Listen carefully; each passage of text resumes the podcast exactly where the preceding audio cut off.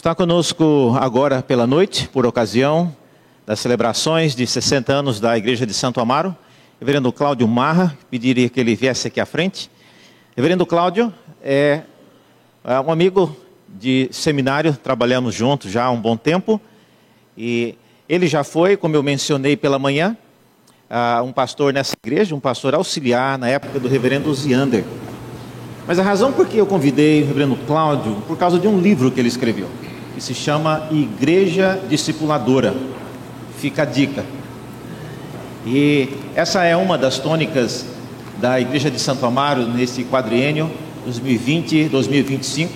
E eu creio que o reverendo Cláudio, além da experiência que ele tem em várias áreas, hoje ele é editor, chefe na editora Cultura Cristã, mas ele também tem essa experiência na área de discipulado. E é com muita alegria, reverendo Cláudio, que nós convidamos você para estar aqui, que Deus possa usá-lo nessa hora. Obrigado.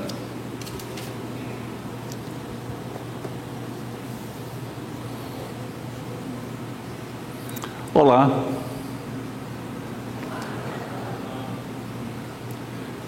Os velhinhos, para qualquer lado que, que olhem, enxergam muitas lembranças.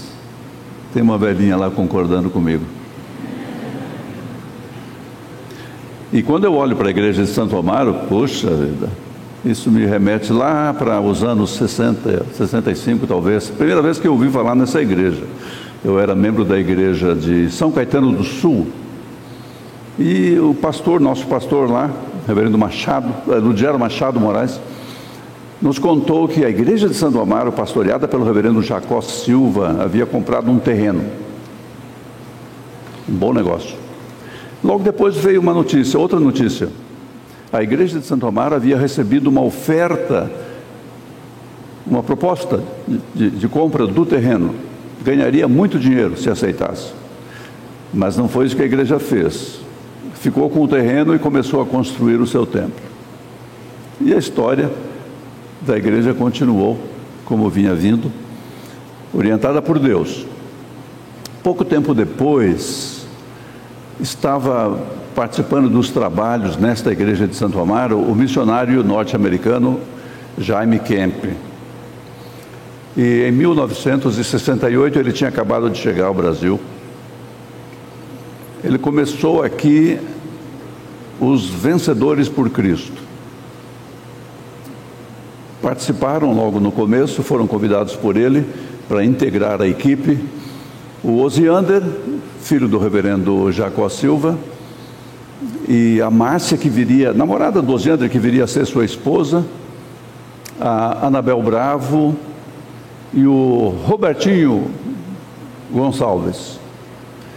E o Jaime Kemp, de alguma maneira, fez contato com o pessoal de São Caetano do Sul. E de lá foram convidados o Wilson do Amaral Filho, sua, sua irmã Loide do Amaral, e os irmãos Ludgerinho e, e a sua irmã Lucila uh, Moraes, filhos do reverendo Ludgero. Ah, eu também fui convidado. E com outros jovens integramos a primeira equipe dos Vencedores por Cristo, e foi na igreja de Santo Amaro onde essa equipe primeiramente se, se apresentou uma vez, uma vez organizada, e daqui saiu para o primeiro trabalho missionário, trabalho evangelístico, em julho de, de 68. Eu tinha 21 anos, tinha acabado de completar 21 anos naquela, naquela ocasião.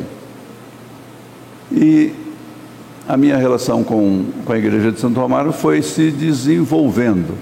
Do, como fruto do trabalho da, da equipe, do trabalho de Vencedores por Cristo, que era focado não naquele começo em música, mas focado em discipulado, como fruto desse trabalho, alguns dos jovens participantes começaram a preparar-se para o ministério, o Wilson, o Ludgero, o Roberto, o Osiander e eu também. No começo dos anos 70, a minha primeira esposa, Linda, e eu fomos plantar a igreja na África do Sul. Eu fui ordenado lá pela Igreja Reformada Holandesa E quando voltamos, eu fui informado pela Igreja Presbiteriana do Brasil que eu deveria ser ordenado de novo. Vocês sabem que os tempos já eram muito difíceis e um pastor com dois ordenados não ia fazer mal nenhum, não é? Eu aceitei, mas fui encaminhado, fui encaminhado ao ministério por esta igreja. Me tornei membro desta igreja eh, me tornei aspirante ao ministério, eu já era ordenado lá, mas me tornei aqui aspirante ao ministério e fui ordenado pelo então o recém-organizado presbitério sul paulistano, que era o presbitério ao qual pertencia esta igreja. Atenção que este é um momento solene, mais solene, que já, está, já era solene. Eh, é que em 2022, pela graça de Deus, eu estou comemorando 40 anos de ordenação. Viu? 40 anos, foi aqui, foi mais ou menos ali. 40 anos de ordenação, pregou na ocasião o presbítero Paulo Breda Filho, que era o presidente do Supremo Concílio. E, bem, aqui estava, aqui estava todo o, o presbitério. Outro dia o reverendo Daniel Santos me mandou uma foto daquela ocasião. E eu vi tanta gente eh, querida ali, amigos dos velhos tempos, familiares. Foi muito bom lembrar. 40 anos e aconteceu aqui nesta igreja. A partir da ordenação e até o final do ano seguinte, eu fiquei como pastor auxiliar aqui na igreja de Santo Amaro, ajudando o reverendo, o reverendo Osiander Chafe da Silva. E esse começo foi também o começo da Igreja Presbiteriana Filadélfia, que é a nossa vizinha aqui no Campo Grande, com irmãos daqui, eh, oficiais daqui, foi iniciado aquele trabalho de plantação, uma igreja que eu vinha pastorear a partir da sua organização em 1900, eu creio que 80 e 84, se não me engano. Muitas, muitas boas memórias relacionadas com a igreja de Santo Amaro. Isso é só uma palhinha, porque na verdade cada pontinha aí tem atrás uma, uma grande história, uma história muito abençoada, muito abençoada. Eu costumo dizer, olhando, não sei se repararam, mas eu estou com 74 anos. olhando para a minha vida, eu tenho muito que agradecer. Eu costumo dizer que meu nome é graça. Viu? Meu nome é Graça. Fica estranho, né? Mas esse é meu nome, Graça. E o meu sobrenome é Abundante. Porque foi assim que Deus me, me contemplou. Imaginem vocês que eu tive o privilégio, há 12 anos, de me casar com a Sandra. Olha a Sandra ali. Você pensou que eu tinha esquecido de você, né? Sandra, a minha esposa, que eu conheci em 68. Aquele ano foi um ano muito abençoado, hein? Mas com quem eu me casei só em 2009, viu? Eu sou um pouquinho lento, né? Levou um tempo. Graças a Deus pela Sandra, pela bênção que ela representa na minha vida. Então vejam o que aconteceu. A participação a participação na equipe dos vencedores desde a primeira equipe, desde 68, numa época em que se eh, enfatizava muito o discipulado. Essa era, essa era a ideia, a ideia do Jaime Kemp. Discipular jovens que discipulariam outros. Não é de, de não é de admirar que nós tenhamos ido logo no começo do ministério plantar a igreja na África do Sul e depois que estivéssemos também envolvidos na plantação de igrejas aqui e que eu viesse a ficar envolvido com o trabalho feito hoje, feito há alguns anos já, estou há quase 30 anos na nossa editora, que é o trabalho de divulgação da palavra de Deus, que muitos conheçam, que muitos abracem o Evangelho. O chamado para o ministério se manifesta de diferentes maneiras para diferentes, diferentes chamados. Como é que foi, como é que foi para mim? Jaime Kemp e eu viajávamos certa vez Isso foi no final de 68, preparando já a segunda equipe, a equipe de 69. E estávamos em uma cidade não sei qual, numa rodoviária, não lembro onde exatamente, mas aquele pessoal todo, rodoviária costuma ser cheia de gente, e o Jaime Kemp vendo aquela turma toda ali, aquele pessoal todo, gente entrando e saindo, chegando e, saindo, e ele me disse, Cláudio, o que é que vamos fazer para alcançar essas pessoas? com o Evangelho. Eu acho que ele nunca ficou sabendo, eu devia contar para ele.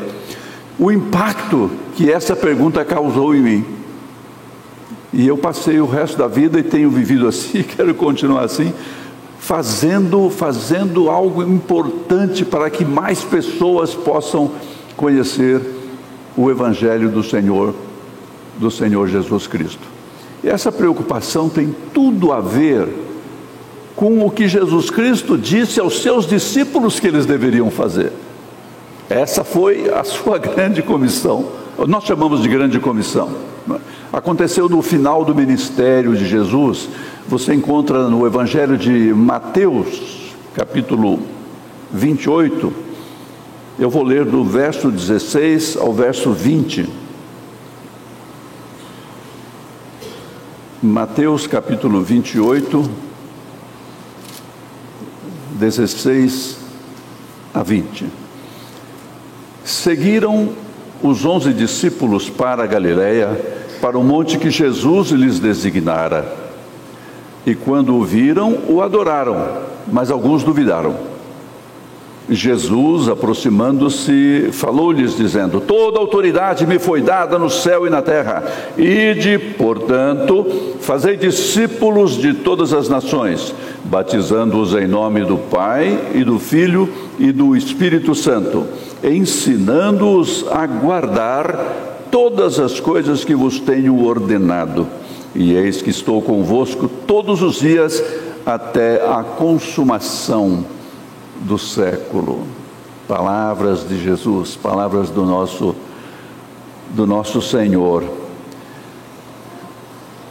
Você já prestou atenção no que acabamos no que acabamos de ler? Bem, normalmente nos referimos ao que está no verso no verso 18, principalmente no verso 19 e no verso 20. Mas vamos ter aqui, vamos, vamos tentar enxergar esse cenário, o, o, o, o, local e o acontecimento ali. Eles marcaram um encontro, Jesus marcou um encontro com eles, aquele monte, ele explicou bem qual era, eles não iam se enganar e para lá, para lá foram para encontrá-lo, ficaram esperando por ele. E quando o viram, diz o texto, adoraram, mas alguns, alguns duvidaram. Esses discípulos sempre foram muito estranhos, hein? Essas dúvidas não faziam sentido agora, depois de todas as aparições, as evidências da sua, da sua ressurreição. Ainda nós lemos aqui que alguns duvidaram. Para alguns estudiosos, não foram os discípulos que duvidaram. Alguém mais eh, presente ali, eh, eventualmente, teria duvidado. Não é o que me parece. Porém, chama minha atenção esta reação daqueles que sabiam que estavam diante do Filho de Deus eles o adoraram, vendo-o, o adoraram. Isso os deixou assim, meio, meio congelados. Por isso o texto continua dizendo que Jesus aproximando-se, eles não se moviam, Jesus se aproximou deles. Uma conversa muito importante ia acontecer agora. Jesus aproximando-se falou-lhes dizendo: Toda autoridade me foi dada no céu e na terra. E de portanto, portanto, fazei discípulos de todas as nações, batizando-os em nome do Pai e do Filho e do Espírito Santo, ensinando-os a guardar todas as coisas que vos tenho ordenado. E eis que estou convosco todos os dias, até a consumação do século. Você vê que nós temos aqui no sermão de Jesus três partes, três divisões, três pontos. Primeiramente, ele fala dessa, da sua autoridade, uma afirmação de autoridade. Toda autoridade me foi dada no céu e na terra. Quando nós lemos o Evangelho, os Evangelhos, vemos essa identificação entre Jesus e a sua autoridade, desde o começo, desde o começo. Aqueles homens sábios do Oriente vieram procurando onde foi que nasceu quem? O Rei dos Judeus. Então, a, a, sua, a sua pessoa é já associada à sua autoridade, um rei. Um rei, é esse que eles estavam procurando. Mais adiante, quando ele foi batizado, é ouvida essa voz que, que o identifica com o filho amado, o filho amado do seu pai. E essa identificação foi continuando ao longo do ministério. Tudo que Jesus fez e o que Jesus ensinou nos, nos comunicavam, comunicavam aqueles que o ouviam na ocasião e nos comunicam agora pela leitura dos evangelhos. Quem ele era, quem ele era e o que ele veio para, para, para realizar, para fazer. Nos lembramos, por exemplo, daquele primeiro milagre, quando ele transformou água em vinho, demonstrando o seu poder sobre a criação. Mas é claro, ele tinha autoridade sobre a criação, porque ele é o Criador. Tudo foi feito por meio dele, para ele. Mais adiante nós o encontramos, citando rapidamente alguns, alguns exemplos, nós o encontramos enfrentando o próprio Satanás. Lembram-se da história do endemoniado de Gadara? Ele vivia em estado miserável, porque sobre ele estava a autoridade falsa, falsa de Satanás. Vivia uma vida miserável, não, não se relacionava consigo mesmo corretamente, de um modo saudável, claro que não. E não se relacionava com as pessoas assim também. Vivia distante, afastado de todas as pessoas. Mas essa autoridade de Satanás é falsa.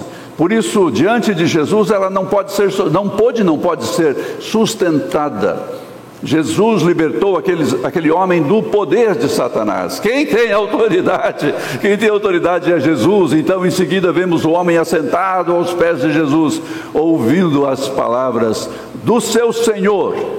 E depois ele é enviado para anunciar, para contar a todos o que Jesus tinha feito por ele. A autoridade afirmada ali é a autoridade de Jesus. Assim foi o tempo todo. Assim foi sempre no ministério de Jesus. Toda autoridade, toda autoridade me foi dada, diz Jesus. Nós temos uma expressão em nossa língua que diz o seguinte: manda quem pode.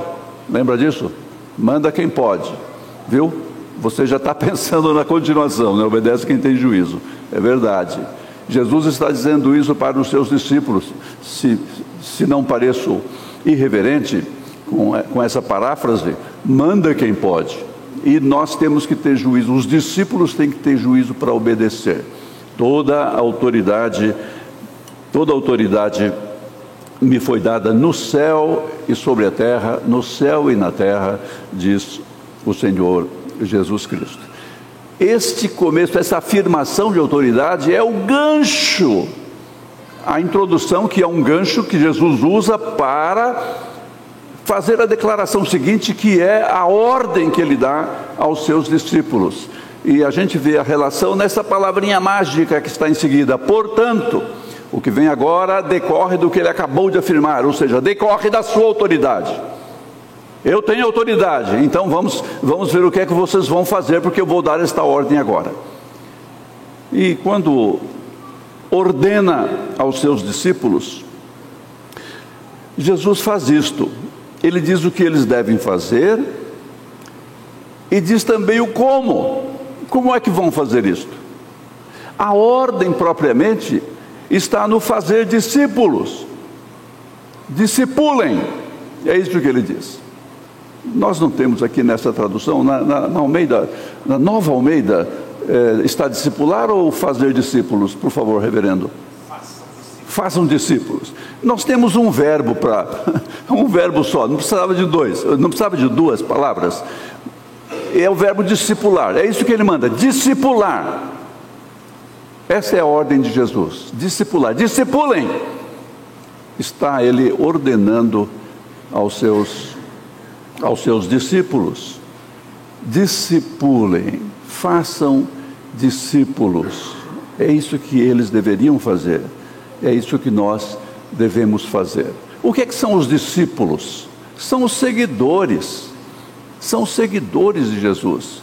Isso envolve mais ou menos a vida toda. Vamos ver que não envolve apenas conhecimento, ainda que haja muito conhecimento envolvido. Não é possível nos declararmos discípulos de Jesus e nada sabermos sobre ele, nada sabermos sobre o cristianismo. Mas isso não envolve só conhecimento, envolve também a nossa reação a esse conhecimento. Significa ouvir o Evangelho e, saber eh, do que trata o Evangelho, mas também significa abraçar o Evangelho. Discípulos fazem isto. Eles sabem do que trata o Evangelho e o abraçam. Mas mesmo aí não, não terminamos ainda discípulos de Jesus Cristo vivem o Evangelho. E aqui está, isso é cristianismo, gente, viu? Porque tem esse conteúdo que, porém, deixa eu dizer isso melhor, tem esse conteúdo que se traduz, que se expressa em uma vida, uma vida modificada, uma vida transformada. Fazei discípulos, façam discípulos envolve, envolve isto. Como resultado, pessoas informadas e transformadas passarão a seguir Jesus Cristo. Os evangelhos nos dizem que Jesus Cristo chamou aqueles que chamou para estarem com Ele e para serem como Ele. Esta é a ideia do discipulado. Mas eu disse que, além de, de, de, dar a ordem, Jesus disse como ela será cumprida. Ele começa dizendo: indo, indo. Tão importante este indo. É claro que alguns ficam perdendo tempo discutindo se a ordem é para ir ou é para fazer discípulos. Não percam tempo com isso. A ordem é clara, é para fazer discípulos. Não há dúvida, nenhuma dúvida a esse respeito. E o indo, porém, não é de menor importância. Não é de menor importância.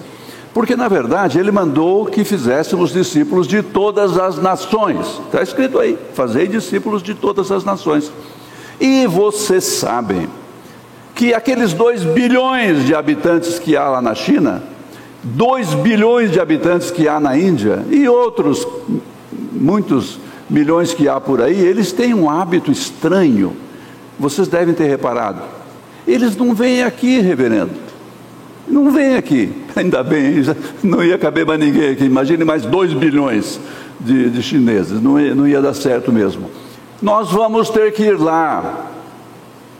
Os chineses, os indianos, todos, outros, outras etnias que nem estão em outros continentes, estão por aqui mesmo, é? em bairros de São Paulo, em regiões desse país e, e, e por aí. É por isso que este indo é tão importante, é essencial, porque não será, não será possível discipular gente de todas as nações sem ir aonde essas pessoas estão. E esta parte de todas as nações é tão importante, sabe por quê? Porque quando, quando o Senhor chamou Abraão e lhe apresentou graciosa, misericordiosamente a sua aliança, falou da bênção que ele seria para todas as nações, a bênção que viria para todas as nações a partir desse, dessa conversa inicial ali com Abraão. Era para Abraão, para os seus descendentes e para todas as nações. Então não é nossa escolha, não é nossa escolha alcançar ou não as nações. Jesus disse que é para fazer isto, façam discípulos, mas tem que ir. Não é que tem que ir e não vai ficar, não façam isso se todos forem, alguém deveria ficar para pagar a luz, pelo menos. Não é esse o caso. Vejam como a Igreja Presbiteriana do Brasil se organizou para que a ordem de Jesus fosse cumprida.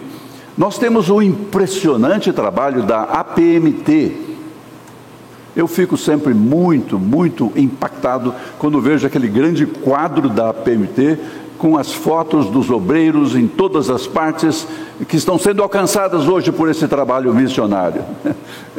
É muito, é muito complicado, é muita dedicação, é muito esforço, é muita bênção de Deus sobre a igreja. Mas com a APMT, a IPB está atendendo esta parte, esta parte da grande comissão que, que vê lá longe, etnias distantes. Mas não adianta alcançar só lá longe, não podemos parar isso não. Mas também há aqueles que são da, da nossa etnia, grupos como, como nós, que estão em regiões do país que têm que ser alcançadas também. Por isso nós temos a Junta de Missões Nacionais. Eu não sei agora, reverendo, reverendo Daniel, mas no meu tempo aqui em Santo Amaro, esta era uma igreja de mineiros. Tem algum mineiro aqui ainda, além de você? Eu, eu, estou brincando, gente. Sempre tem mineiro. Tem mineiro hoje em dia até em Minas Gerais. Verdade. Viu? Eu estou mencionando isso porque, por causa do trabalho da Junta de Missões Nacionais da IPB, os meus pais foram morar lá nas Minas Gerais. Meu pai era evangelista da Junta de Missões Nacionais. E por isso eu nasci nas Minas Gerais. É por isso que eu costumo dizer que não foi minha culpa. Eu sou mineiro, mas a culpa não foi minha. É trabalho da Junta de Missões Nacionais. É a IPB alcançando regiões onde não há igrejas locais organizadas que possam ali evangelizar. Porque aí então chegamos mais perto de nós. Onde há as igrejas organizadas, Aí essas igrejas estão fazendo o trabalho, o reverendo, que a igreja de Santo Amaro está fazendo. Os obreiros, os obreiros em diferentes partes, diferentes pontos, diferentes bairros, áreas, plantando igrejas, fazendo discípulos. É assim que funciona o indo. Quer dizer, é indo para a Indonésia, mas é indo para o outro lado do bairro também, ou indo para o outro lado da rua também. Foi assim que Jesus Cristo disse que devemos obedecer a sua ordem. Indo, indo. Senão não vai não vai acontecer. Por quê? Porque todas as nações, todos os povos, todas as gentes têm de ser alcançadas com o evangelho. E ele continua falando sobre como é que vamos obedecer ah, ao seu comando. E ele diz: batizando-os e depois, ensinando-os, batizando e ensinando. É assim que vamos fazer, é assim que vamos obedecer à ordem de Jesus, indo, uh, batizando e ensinando. Aqui também alguém pode perguntar sobre a ordem das coisas. Primeiro tem que batizar e depois tem que ensinar. Ah, não, não é bem, não, não dá para separar desse jeito. Você se lembra daquela história de Filipe e o eunuco.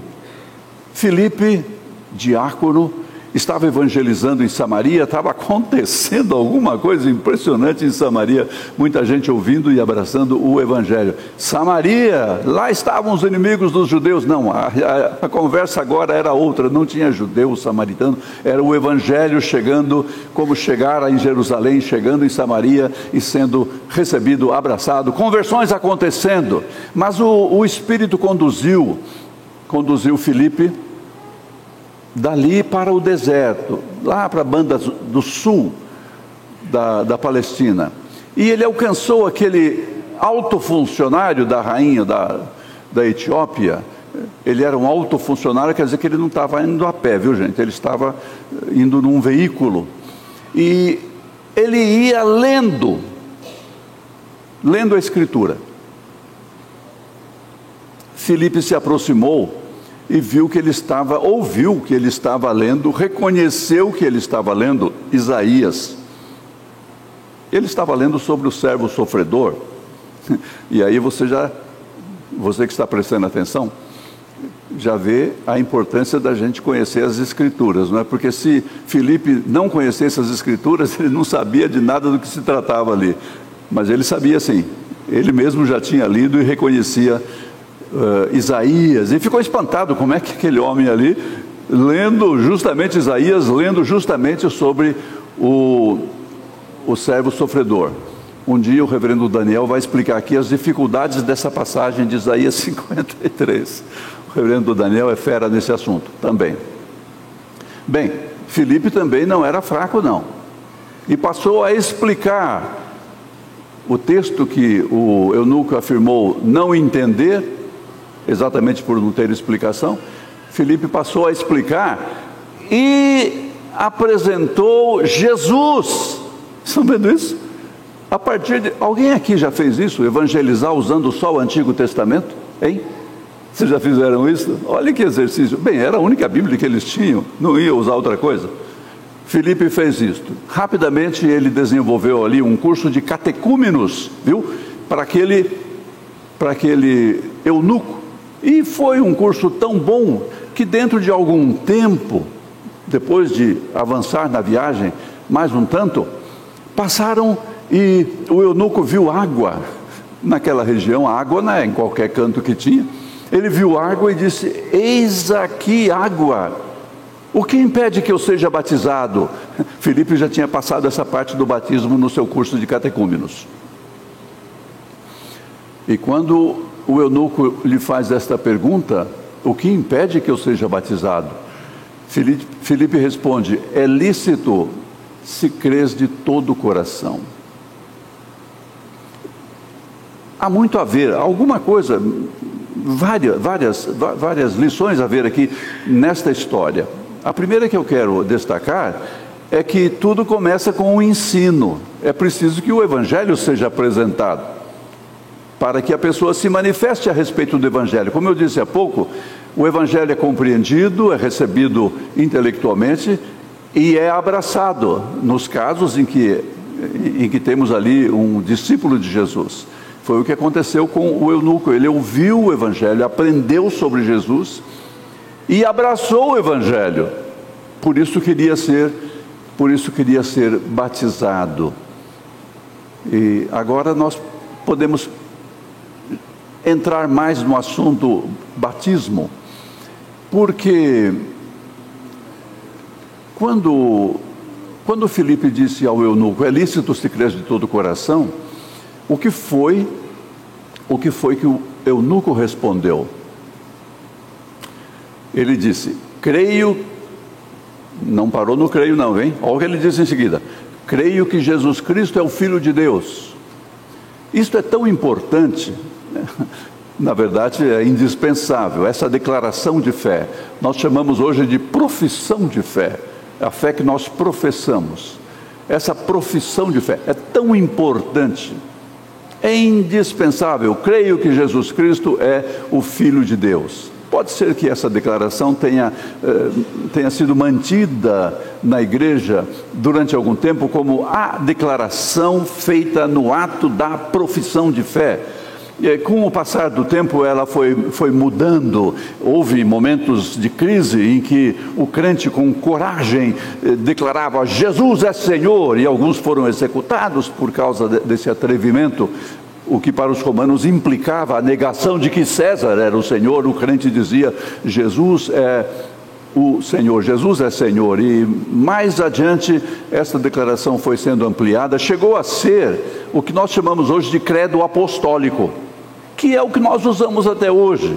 Os crentes recém-convertidos comparecem diante da comunidade e fazem esta afirmação de fé: creio em Deus Pai Todo-Poderoso. Todo o credo apostólico é reafirmado ali, sob a liderança e, e, e condução do pastor celebrante, e desse modo a pessoa afirma a sua fé cristã, e agora sim ela pode ser batizada. É claro que estou me referindo a esses casos de conversão na idade do entendimento. O batismo dos filhos dos crentes tem a ver com tudo isso, mas é uma divisão à parte na teologia da aliança, que certamente vocês conhecem também. Muito bem. Então aí vem a minha pergunta. Quando a pessoa comparece diante da comunidade dos discípulos de Jesus, e faz esta afirmação, e então pode ser batizada, o que está envolvido aí? O batismo fala do que aconteceu com esta pessoa que tornou possível ela abraçar este evangelho. Porque alguém que rejeitava, às vezes até falava mal do Evangelho, por que, que uma pessoa assim agora abraça o Evangelho? É porque o Espírito opera no seu interior, opera no seu coração, uma transformação, uma mudança profunda. Isto é comparado a uma lavagem, a uma purificação. É por isso que a água é usada no batismo, apontando para essa lavação que, porém, só o Espírito Santo pode, pode operar.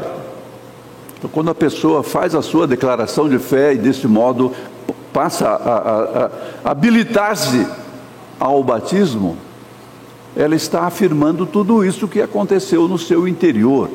Não é apenas uma questão de aceitar intelectualmente os mesmos conceitos que todos vocês que estão me vendo aceitam. É mais do que isso.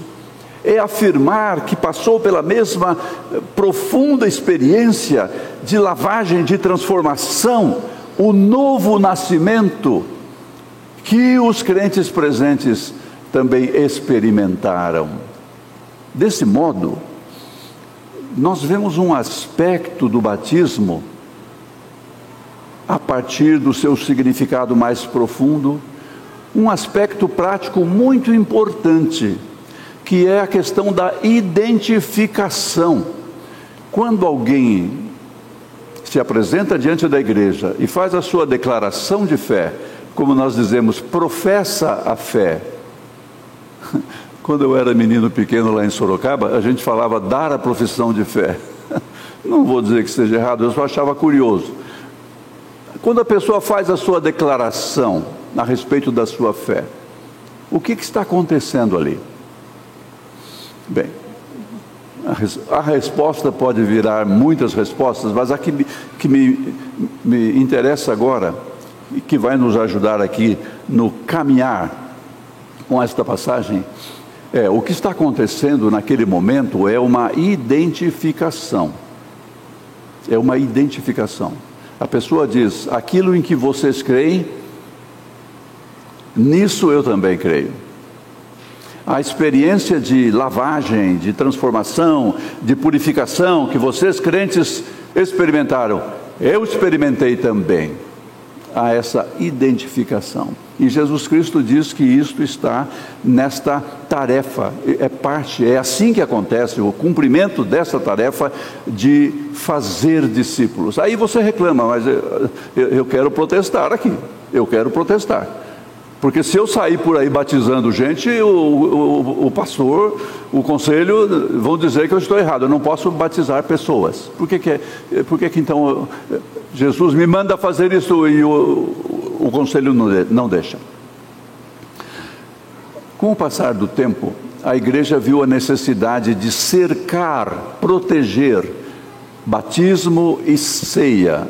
Por isso não são ministrados, senão por pastores ordenados. E a gente vê em nossos dias, a gente vê a confusão, o escândalo que acontece quando esse cuidado não é tomado. Vemos de tudo neste mundo evangélico à nossa volta porque não há esse cuidado com a ceia do Senhor que a igreja, que a igreja vem tomando. Por isso os pastores ordenados são os responsáveis pela administração do batismo e pela celebração da ceia. Mas há um sentido no caso do no caso no caso do batismo, há um sentido em que todos nós podemos e devemos participar. Todos nós. E não devemos deixar passar essas, essa oportunidade por se tratar de uma séria responsabilidade. Estamos falando de identificação. Aqui em Santo Amaro nunca aconteceu. Talvez vocês nem acreditem no que eu vou contar. Mas acontece lá em outra galáxia.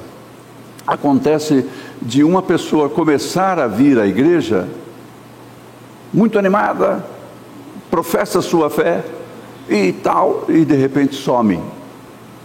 Eu sei, eu sabia que vocês não iam acreditar, mas isso acontece em algum lugar por aí. Pessoas que vêm e de repente não vêm mais, somem.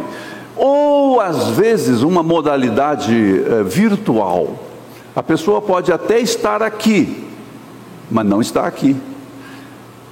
Sabe o que é isso? Agora, por exemplo, eu estou vendo o rosto de todos vocês, quase todos, temos lá longe.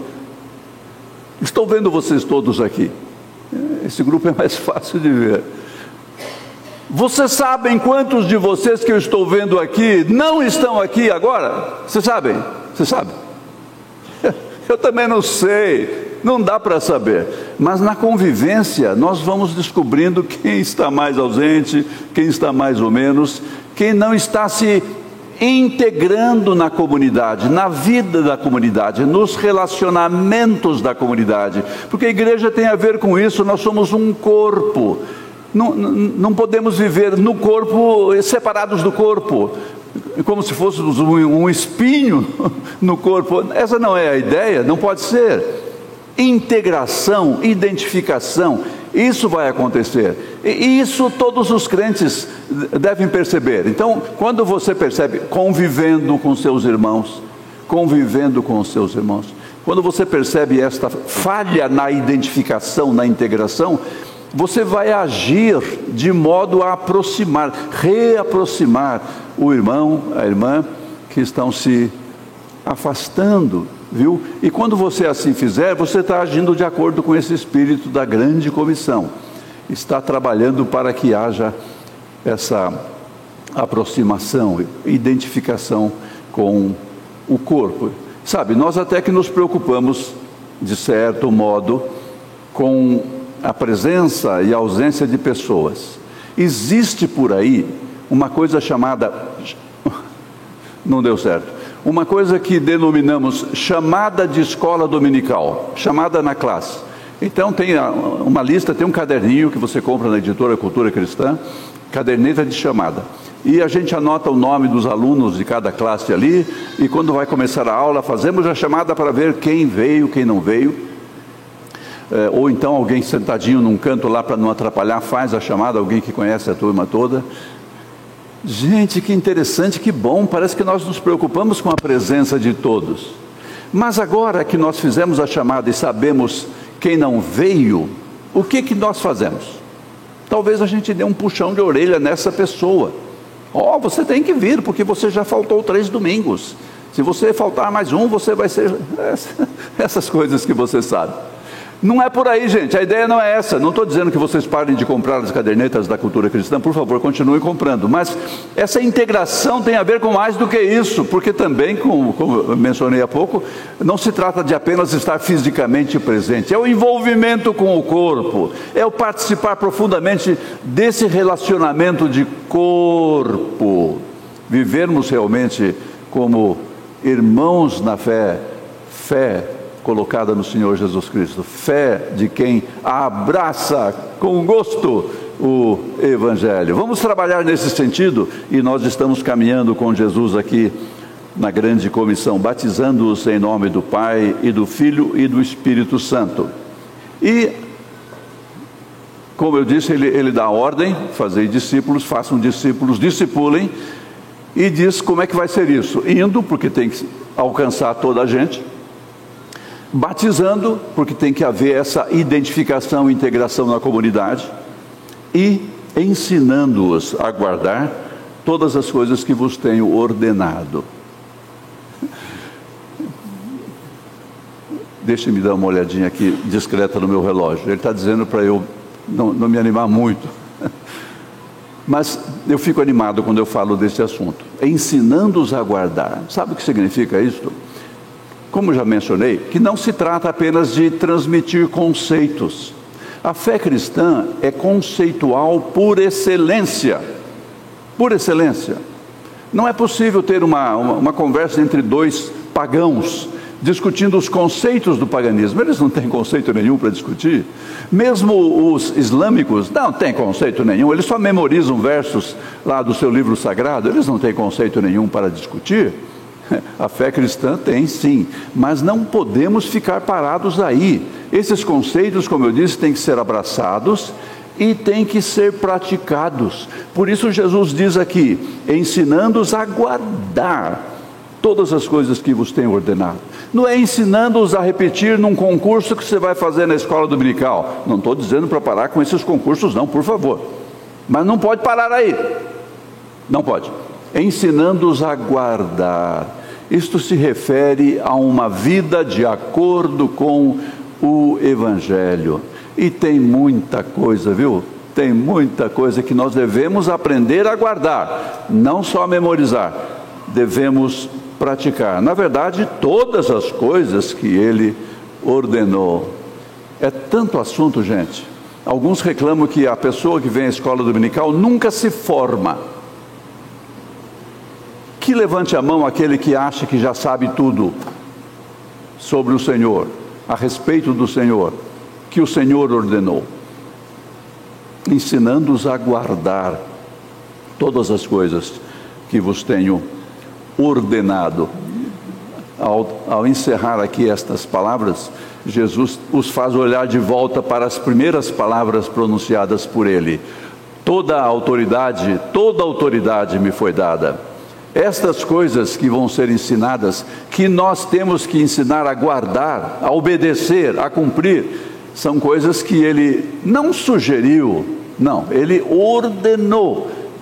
Fala quem possui toda a, a autoridade, ensinando-os a guardar todas as coisas que vos tenho ordenado.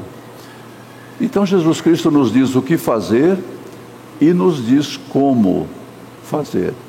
E é assim que a igreja vai se espalhar. É assim que tem acontecido.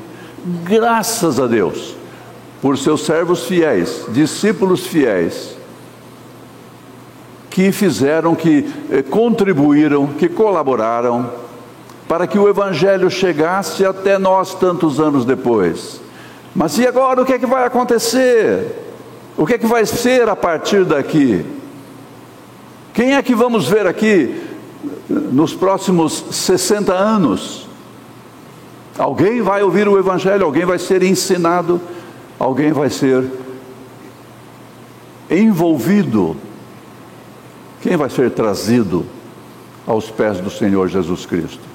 Este é o desafio para a nossa igreja, para as nossas igrejas, para cada igreja. Eu dou graças a Deus pela igreja de Santo Amaro, viu?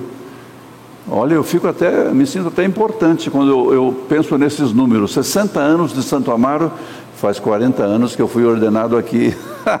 Estou quase junto, viu? Estou quase chegando aí. Um bom tempo. Uma igreja que tem feito, tem agido de acordo com a vontade do Senhor. Há lutas, nossa, como há lutas? É um lugar comum, não, não é preciso repetir isto. Mas graças a Deus que nos preserva. E é isto que nós vemos nessa terceira parte do sermão de Jesus Cristo. A primeira parte foi a sua reivindicação de autoridade, afirmação de autoridade. Toda autoridade me foi dada. A segunda parte foi a ordem: façam discípulos, viu? Façam discípulos indo, batizando, ensinando. E agora, na terceira parte da sua mensagem, ele diz: Eis que estou convosco todos os dias até a consumação dos séculos. Alguém disse certa vez, ouvindo essas palavras, que bênção, saber que Jesus está conosco todos os dias até a consumação dos séculos. Reverendo Daniel, sabe o que eu pensei? Certamente é bênção, mas pode ser uma bênção assustadora, viu? Depende de o que é que você está fazendo o que é que você não está fazendo. Quando eu era menino pequeno, eu já falei, em Sorocaba, morávamos fora da cidade, éramos sete, mas os, os maiores estavam fora trabalhando, estudando, e tinha os três, os rapinhas do tacho ali que ficavam sempre fazendo alguma arte. E minha mãe tinha que ir à cidade resolver algum assunto e dizia para nós: Olha, eu, eu vou sair, vocês façam isto, isto, isto, e na volta vocês vão me mostrar. Ela virava as costas, a gente caía na farra, na brincadeira. Era assim que, é assim que funcionava. Até que um de nós lembrava, eu acho que a mamãe está voltando. Aí dava uma aflição e quem não fez nada do que ela mandou fazer. Não é? Esse estarei convosco é bom, é tão agradável, é tão reconfortante quando você está com a mão na massa, meu irmão. Quando você está com a mão na massa, a igreja do Senhor, viu? É bom saber, Ele está conosco, é difícil. Vem muitas lutas, mas Ele está conosco. Não se sentirá tão, tão agradável assim quem está dando as costas à ordem de Jesus, esquecendo a ordem de Jesus. Porque ele continua, ele não vai estar ausente porque você está desobediente. Não, ele continua presente. Eis que estou convosco isso é uma afirmação de uma realidade, não tem jeito, Ele está conosco todos os dias. Então que estejamos, que estejamos fiéis, que sejamos fiéis, que obedeçamos a Sua ordem, aprendendo com Ele a respeito de como fazer isto, e sim, teremos a bênção da Sua presença. A Igreja de Santo Amaro continuará com a bênção da Sua presença até a consumação do século. Amém.